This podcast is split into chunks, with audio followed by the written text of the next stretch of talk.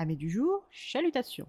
Pour les petits nouveaux, moi c'est Sekhmet et je vous souhaite la bienvenue dans mon podcast littéraire. Dans mon émission, je vais tenter trois fois par semaine de vous donner envie de découvrir des livres de tout poil, récents et moins récents.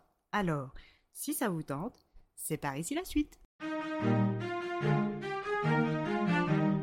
Aujourd'hui, je vais vous présenter Son espionne royale et les conspirations du palais de Rhys Bowen, publié aux éditions Robert Laffont, collection La Bête Noire. Dans cette nouvelle aventure de Georgiana de Rannoch, nous la retrouvons chez son amie Belinda dans le quartier de Kingsbridge à Londres en 1934. Après son retour des Amériques, Georgie s'est vu offrir l'hospitalité par son ami qui a préféré rester aux États-Unis encore un peu au cas où sa carrière de costumière décollerait, ou bien qu'un riche américain ne jette son dévolu sur sa jolie silhouette anglaise. Georgie est bien tranquillement installée dans le lit de la chambre de Belinda quand elle est surprise par des voix dans l'entrée. Belinda et sa conquête du jour sont rentrées de soirée et sont sur le point de passer aux choses sérieuses. Lady de Rannoch est horrifiée par la situation et cherche un moyen de signaler sa présence, qui semble de toute évidence avoir échappé à la mémoire de Belinda. Georgie s'apprête à sortir de la chambre quand son ami et son futur amant entrent dans la pièce coinçant Georgie derrière la porte. Ainsi enfoncée dans les peignoirs en plumes, Georgiana sent l'éternuement arriver et la situation déjà cocasse dégénérer. Ce qui devait arriver arriva et sa présence dans la chambre de son ami étourdi est révélée. Belinda et Sir Toby Blanchet, membres du Conseil des ministres, sont surpris dans leur tenue d'Ève par une lady de Rannoch en peignoir gênée. Sir Toby reprend contenance, se rhabille et quitte Miss Warburton sans plus de cérémonie. Belinda est déconfite par cette occasion ratée d'être la maîtresse de ce père marié de l'Angleterre, mais s'excuse auprès de son ami de l'avoir oublié, l'obligeant à assister à cette scène burlesque. Les deux amis terminent la soirée ensemble avec un petit verre pour l'une et une petite tasse pour l'autre. Le lendemain, Lady Georgiana doit se trouver un nouveau toit, et bien que sa mère Claire Daniels lui ait laissé une coquette somme avant son retour auprès de son compagnon allemand Max, Georgie ne sait pas vraiment où aller et se demande si elle ne va pas être obligée de retourner en Écosse chez son frère et son horrible belle-sœur. Et comme les grands esprits se rencontrent, elle tombe sur son frère Binky dans la rue. Ensemble, ils se rendent à Rannoch House prendre le petit déjeuner. Comme à l'accoutumée, sa belle-sœur Fig est tout sauf ravie de la voir contrairement à son neveu Podge qui a hâte de partager du temps de jeu avec elle.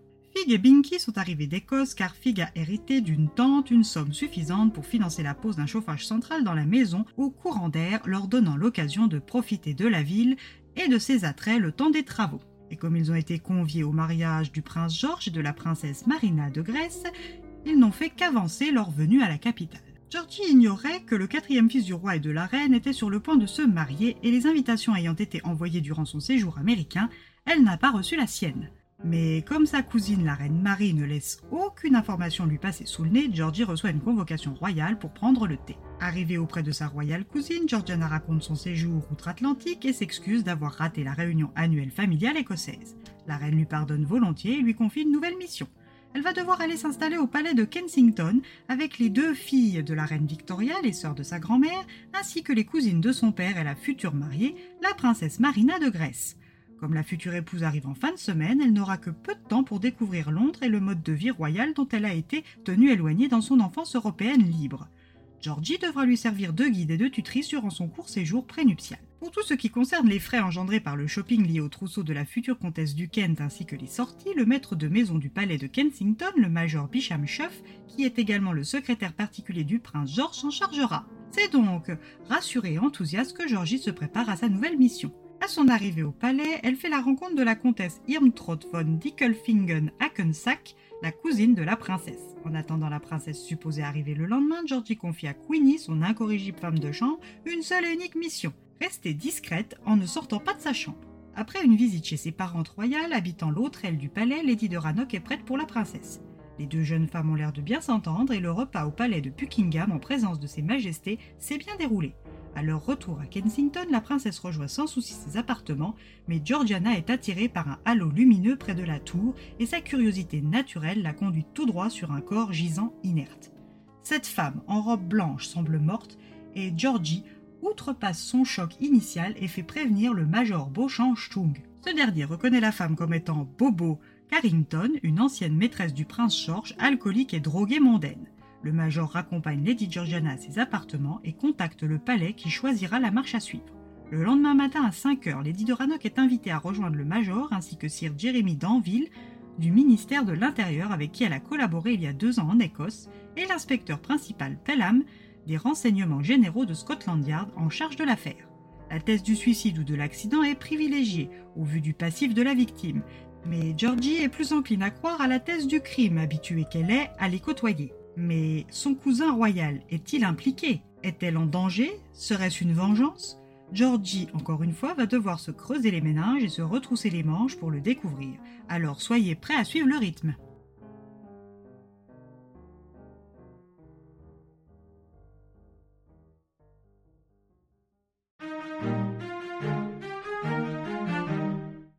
Risque de me répéter, c'est toujours un agréable moment l'ivresse que nous offre cette saga. Si comme moi vous êtes arrivé à ce tome 9, c'est que vous aussi vous ressentez cette envie de retrouver les personnages et la plume de Rhys Bowen, et qu'en vérité je n'ai pas vraiment besoin de vous convaincre, si? Eh bien voilà, j'en ai fini pour aujourd'hui. J'espère que cet épisode vous aura plu et vous aura donné des nouvelles idées de lecture. Si vous souhaitez découvrir d'autres petits bonbons littéraires tout droit sortis de ma bibliothèque, je vous retrouve le jeudi 16 novembre prochain pour un nouvel épisode. Et si d'ici là je vous manque de trop, connaissez le chemin sur Instagram, at les lectures de Sekhmet. Sur ce, Chalut les amis et à la prochaine